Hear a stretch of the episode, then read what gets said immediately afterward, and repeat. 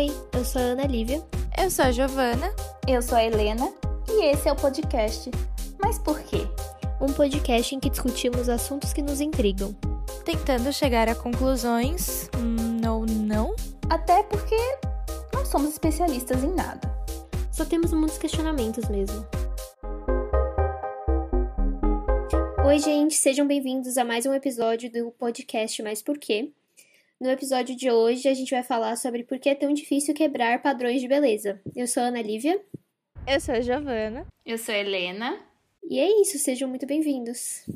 Bom, gente, só queria falar que esse episódio vai ser especialmente focado em mulheres e meninas que sofrem com a sociedade que valoriza um padrão de beleza basicamente inalcançável. A gente sabe que é, pelo menos desde pequenas, a gente é mostrado e ensinado esse padrão, que basicamente são mulheres brancas, magras, extremamente magras, cabelo liso, um sorriso perfeito, nariz pequeno, fino, peito grande, redondo. É extremamente cruel tudo que a gente passa. Eu tive o insight de falar sobre isso justamente no momento que eu estava indo me depilar.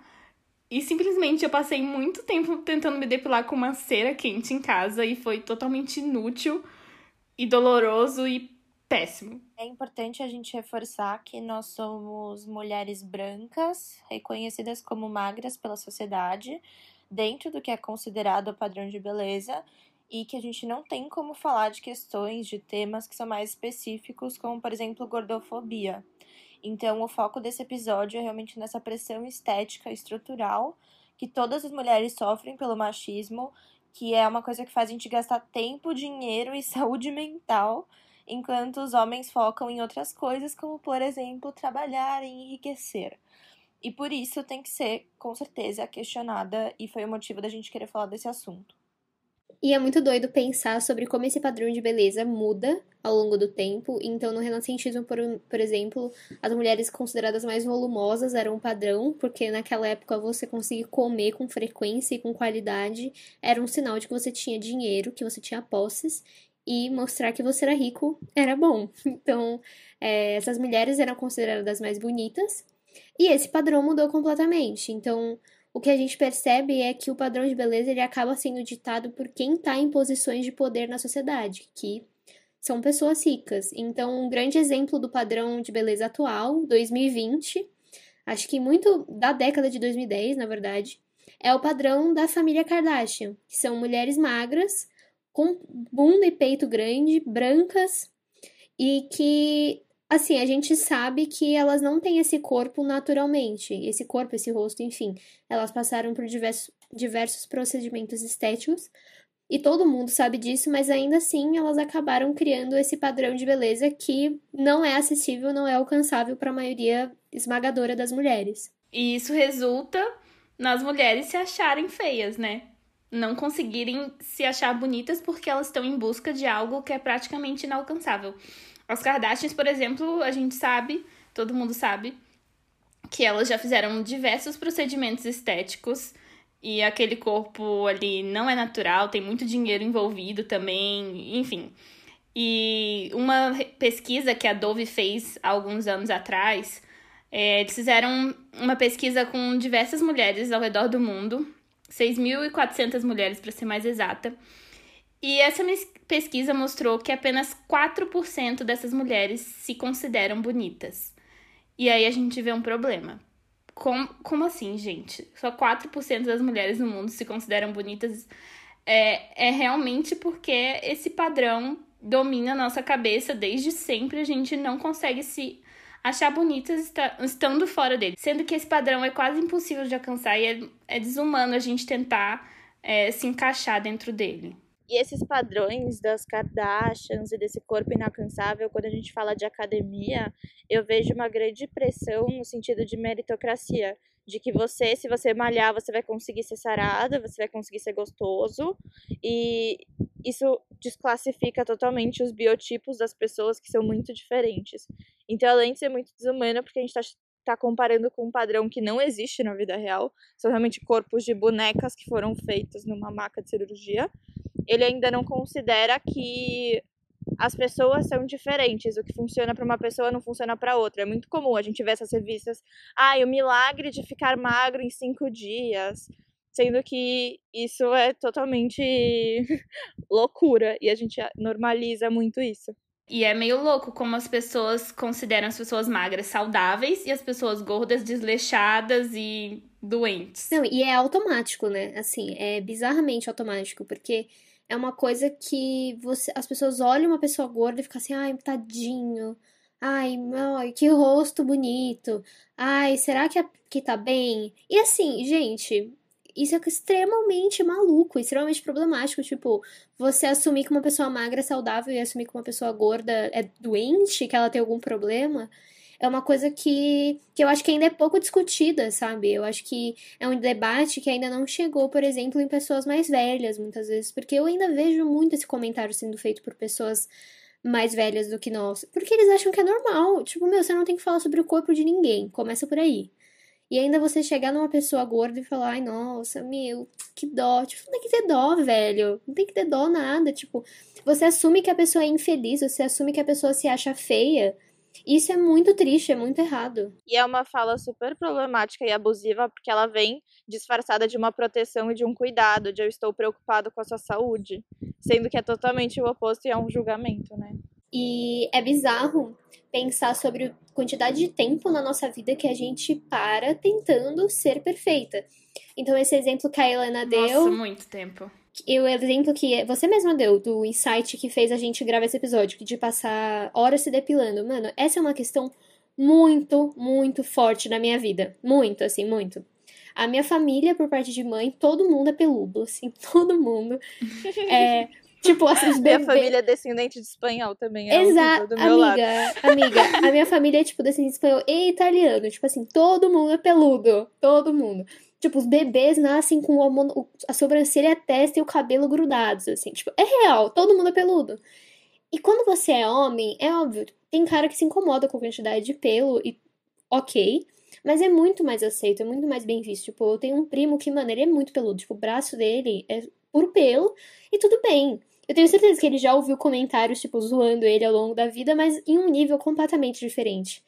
Eu lembro dos meus pelos serem uma questão na minha vida desde sempre. Eu não lembro de existir sem odiar os meus pelos. Isso é horrível, eu era uma criança, sabe? Ai, amiga, sim. E eu morava. E eu passei a infância em Ribeirão Preto, né? Assim, para quem não sabe, é simplesmente o local mais quente do universo. É muito quente lá.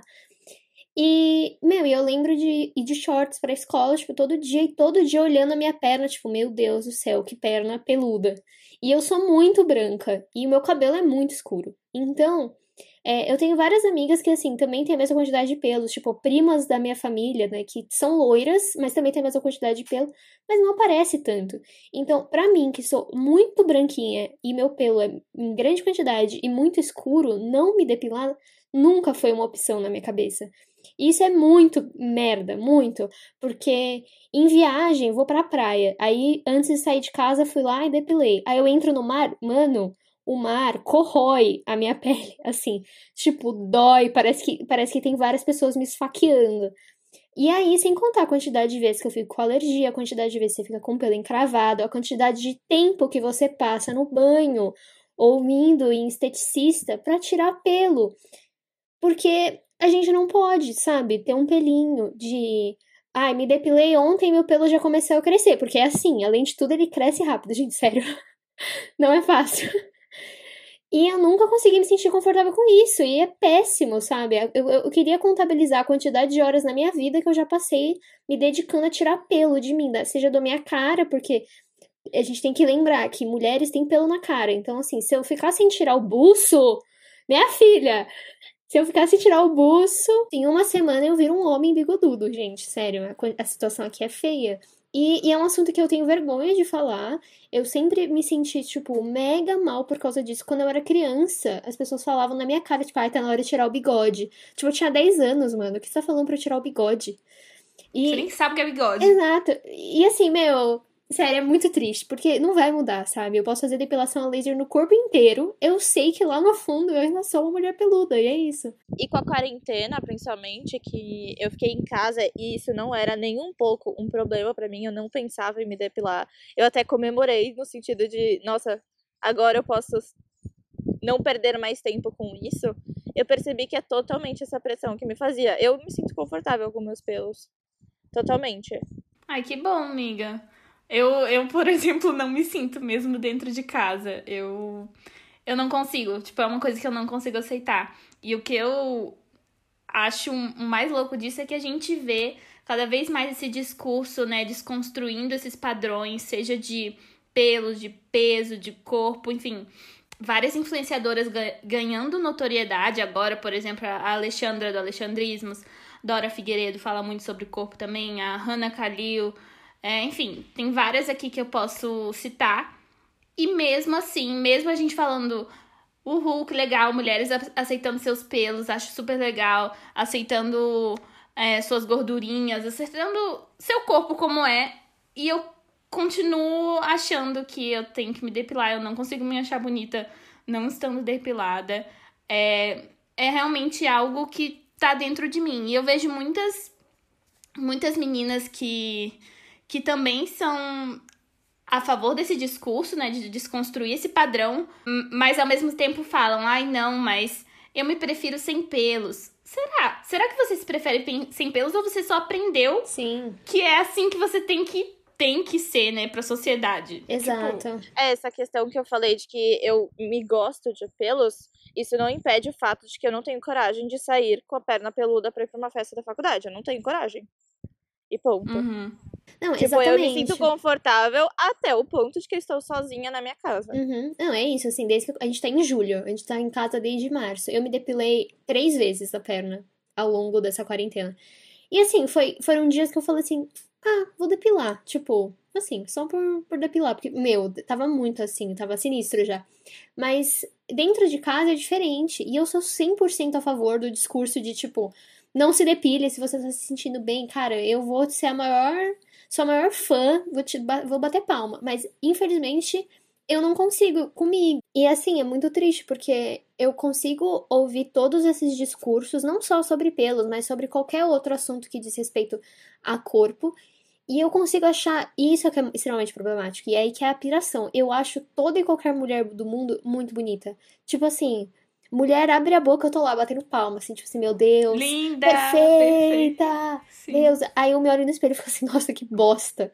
E, e é horrível, sabe? E é muito triste porque é, você pode ser inteligente, você pode ser legal, você pode ser engraçada, divertida, várias coisas, mas se você não é bonita, muitas portas se fecham para você. Essa é a realidade. E, e, de novo, eu sei que pro mundo eu sou uma mulher padrão, eu não tenho nenhuma dúvida disso. Tipo, cara, eu sou claramente magra.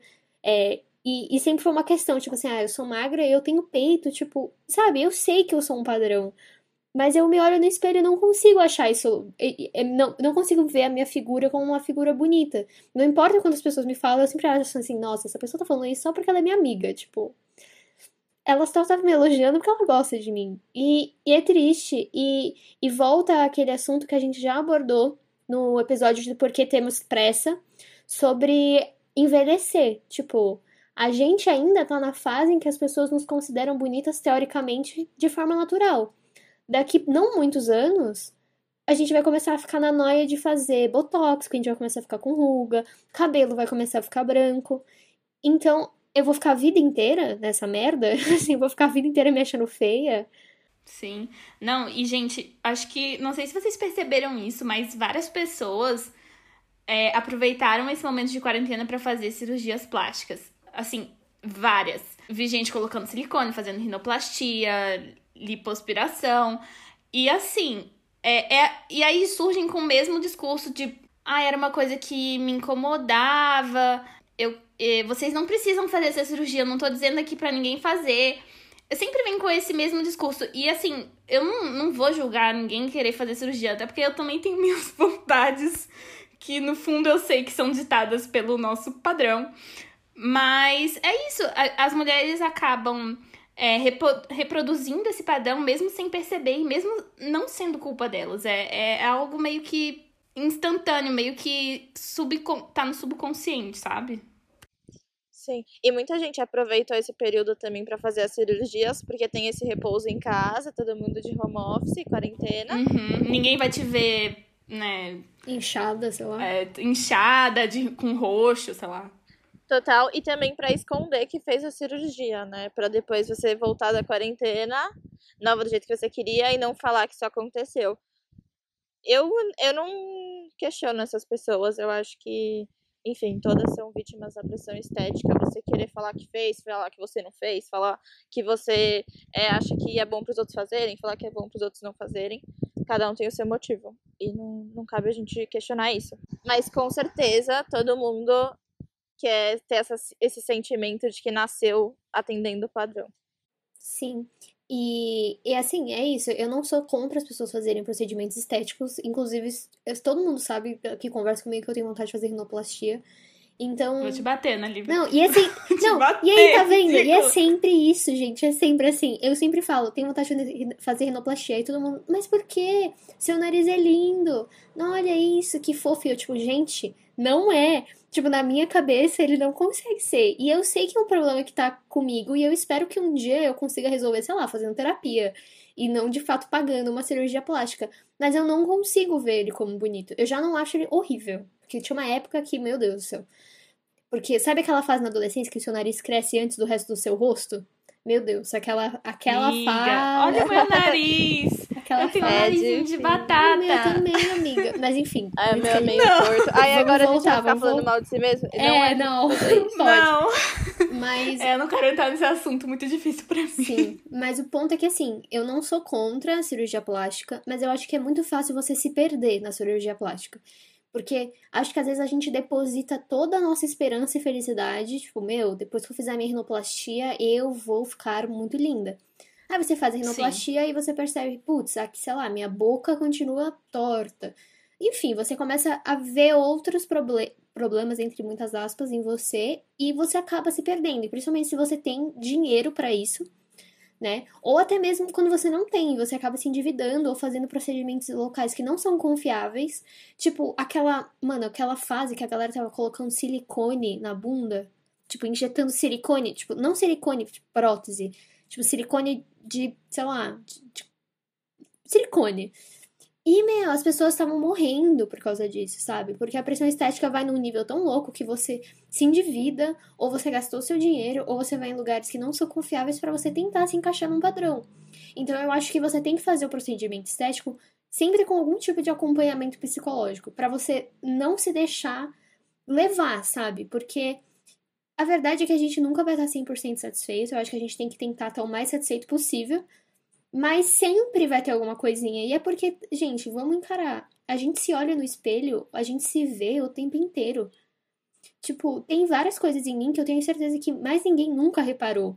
Mas que eu sei de cor, porque eu me vejo o tempo inteiro há 21 anos. Então é óbvio que a gente vai achar que todo mundo é mais bonito, sabe? Porque a gente não vê a pessoa acordando, é, logo depois do banho. Enfim, é isso.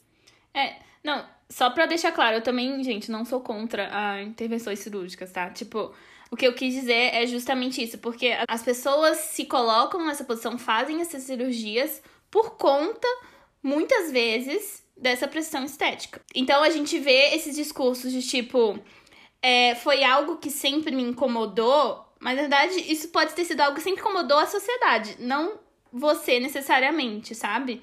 É, então é mais essa questão que eu quis trazer. Eu também, gente, se um dia eu fizer minha rinoplastia, eu vou falar a mesma coisa. Foi assim, algo que sempre me incomodou, mas. Ah, gente, foi por causa provavelmente de um padrão que eu sempre vi mulheres com um nariz perfeito e tal, e. E o meu não era parecido. Sim. E a gente desconsidera muito também, porque a gente imagina como a gente seria a nossa versão perfeita, né? Com todas esses, essas alterações estéticas pós-cirúrgicas e tudo mais.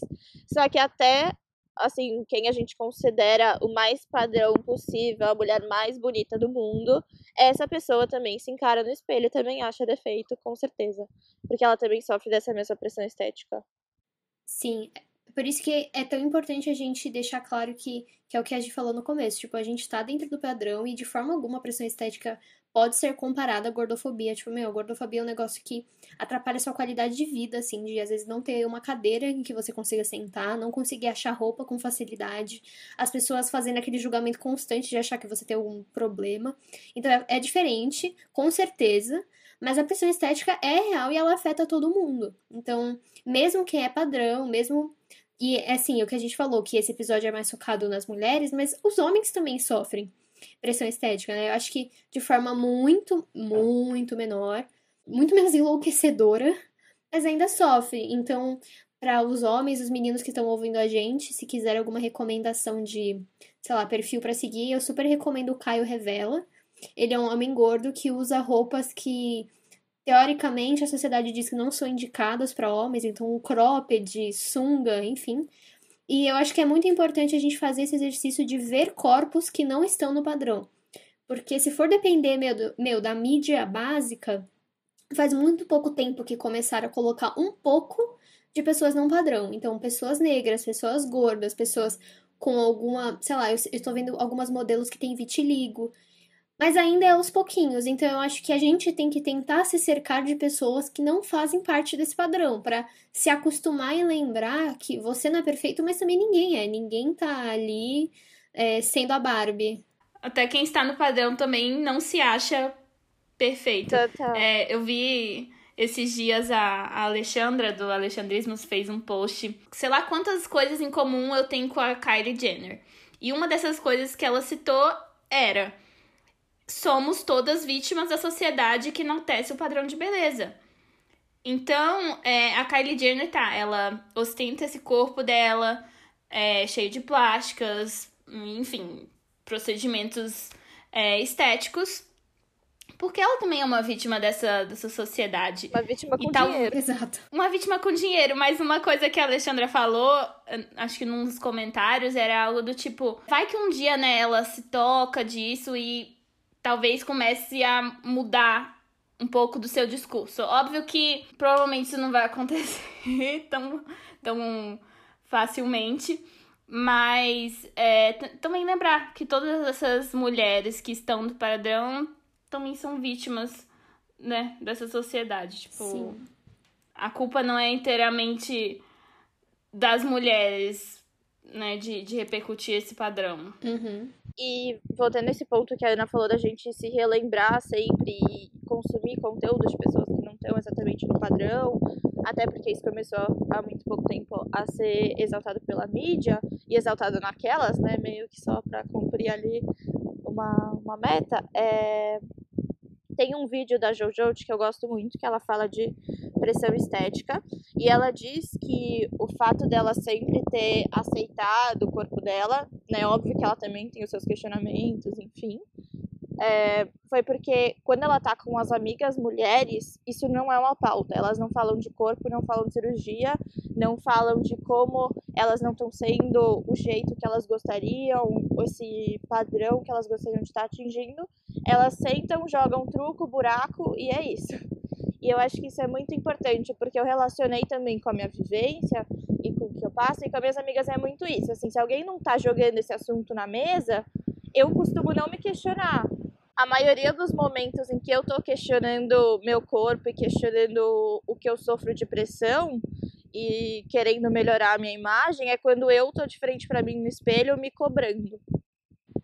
Sim. Então eu acho legal é, perceber quais são os questionamentos que também quem tá na sua volta tá fazendo o que, que eles estão passando de conteúdo, se você consome muito conteúdo é, que é totalmente padrão e, enfim, até meio ensaiada, essas poses de Instagram, que no final você sabe que a pessoa ela posou desse, dessa forma e o corpo ficou perfeito só por causa disso. E também questionar se é uma coisa que você está se autocobrando, porque você entendendo esses pontos, acho que você consegue ir reduzindo os danos e vendo aonde você precisa entender cada vez mais de que todo mundo sofre com isso e que todos somos vítimas.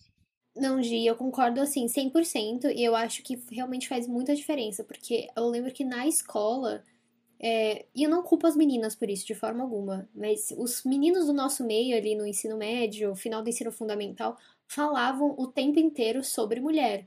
sobre o que era a menina perfeita. Tipo, tinha uma época. A lista verdade, das gente. meninas da escola. Não sei Ai, se nossa, teve com clássica. vocês, comigo. Sempre, sempre. Sempre teve. E mesmo eu sempre. Gente, eu sempre fui padrão. Tipo, eu nunca fui gorda, eu sempre vou ser branca. Tipo, sempre fui padrão. E ainda assim eu era extremamente criticada, porque uma época eu era, tipo, um palito humano. Enfim, sempre vai ter uma coisa pra criticar. E eu lembro que tinha uma época que isso me afetava tanto, porque chegou num ponto que eles falavam coisas tipo assim. Ah, é, eu só vou ficar com a menina se ela tiver esse tipo de mamilo. Gente, é sério. Que isso? Então, tipo, eu cheguei no espelho e fiquei, eu juro, eu lembro de parar no espelho sem camiseta e ficar me olhando assim, eu tenho mamilo ideal? tipo, olha a que ponto chega. Então, eu acho que tem tudo a ver com o seu meio. Hoje em dia, eu ainda tenho minhas questões e acho difícil um dia não ter, mas mudou muito, porque o meio que eu tô hoje, que eu tô inserida, as minhas amigas, os meus amigos, isso não é uma pauta recorrente. A gente não fica o nosso dia inteiro falando sobre aparência, sobre como a gente deveria ou queria ser. Óbvio que às vezes aparece, tipo, mas não é uma coisa que a gente fala o tempo inteiro. Então, você se cercar de pessoas que te lembrem também que você, um, não tem a obrigação de ser bonita. Tipo, cara, você talvez não seja o padrão e nunca vai ser, e tá tudo bem. E, e que você é muito mais do que a sua aparência, sabe? É aquilo que eu falei no começo. Tipo, você pode ser uma pessoa excepcional. E lembrar que é isso, entendeu? A sua, a sua aparência é só o que tá aqui fora. E você não deve ser resumida a isso, sabe? É, e tudo isso também te torna única, eu acho. E claro que é difícil falar que alguma coisa que você não gosta te torna quem você é, te torna única, e se você quer alterar também tá tudo certo. Mas, por exemplo, eu se- sempre tive muito problema com a minha sobrancelha, que tá relacionado com essa questão dos pelos, e aí eu comecei a acompanhar uma criadora de conteúdo digital, que ela levantou esse ponto, e eu falei, nossa, é verdade, tipo, eu fui a única pessoa que eu encontrei que tinha essa característica, e por isso eu me odiei, mas talvez eu deveria me achar única por isso. Que bonito. É. E às vezes, assim, podem até existir pessoas com características parecidas com você e que também estão fora do padrão, só que a gente nunca ouve falar ou vê porque elas não estão no padrão. Então, pra gente é feio, é, é ruim, mas não é. E talvez até por isso que eu nunca achei alguém assim. Porque eu me escondo, eu vou e passo um monte de sombra na minha sobrancelha pra não mostrar como ela é. E provavelmente outra pessoa que talvez seja igual eu também passe. E a gente não encontra também. Sim. É Uhum, triste. sim. E acho que pra finalizar, uma coisa que sempre foi muito frequente na minha vida e que eu tento passar ao máximo pras pessoas é lembrar que magra, você ser magra não é um elogio e que você ser gordo não é uma ofensa. Então acho que por muito tempo e ainda é uma desconstrução diária, a gente tinha vergonha, tinha medo de falar a palavra gordo. Então assim, ai, a cheinha, redondinha, é, sei lá, tipo, várias coisas. Quando, meu, a pessoa é gorda, tipo, ok. E você. E isso não é um defeito, é uma característica física. Assim como você falar, ai, nossa, como você tá linda, como você tá magra, que não sei o que, não é um elogio. Então, esse foi um elogio que eu sempre recebi muito na minha vida. E que, cara, as pessoas, eu não sei se elas acham que eu gosto de ouvir, ai, que magra. Eu não gosto, tá? Tipo, fica aí o recado. Porque na minha cabeça fica o seguinte: então quer dizer que se um dia eu engordar, se um dia eu deixar de ser magra, eu vou deixar de ser bonita? Tipo, a única coisa boa que você consegue ver em mim é que eu sou magra. E eu não sou magra porque eu super me exercito, porque, nossa, eu tenho a melhor dieta do mundo. Eu sou magra por, sei lá, uma questão genética, sabe? Tipo, eu tenho aquele espaço entre as pernas lá, e direto alguém vem me perguntar, ai, como que você fez? Pra... E eu, tipo, sei lá, gente, tipo, é a estrutura óssea da minha perna. tipo, eu não, eu não fiz nada. Eu não fiz nada, entendeu? Então, é óbvio que, de novo, eu me coloco 100% no local de fala de uma pessoa que é padrão, padrão, padrão, ponto. Mas você ficar reforçando pra mim, ai, que magra, que magra, que magra, me deixa completamente maluca. Porque se eu engordo um pouco, ou se eu penso que, ah, um dia, sei lá, eu vou ser mãe, um dia eu vou envelhecer, um dia não sei o que, eu vou deixar de ter esse corpo, eu fico triste de pensar que um dia eu vou deixar de ser bonita porque eu vou deixar de ser magra. Então, tomem cuidado com as coisas que vocês falam para as pessoas, principalmente para crianças, porque crianças não esquecem as coisas, elas se tornam adultos que ficam com aquilo na cabeça. Então, é isso, não fale sobre o corpo das pessoas, ponto. É, você tava falando, e aí eu lembrei de um poema da Rupi Kaur, que é muito bonito. Aí eu pesquisei ele aqui e eu vou ler. Quero pedir desculpa a todas as mulheres que descrevi como bonitas antes de dizer inteligentes ou corajosas. Fico triste por ter falado como se algo tão simples como aquilo que nasceu com você fosse seu maior orgulho, quando seu espírito já despedaçou montanhas. De agora em diante, vou dizer coisas como você é forte ou você é incrível. Não porque eu não te ache bonita, mas porque você é muito mais do que isso. Nossa, sim. Isso, eu espero que esse episódio tenha ajudado vocês a refletirem, assim como a gente.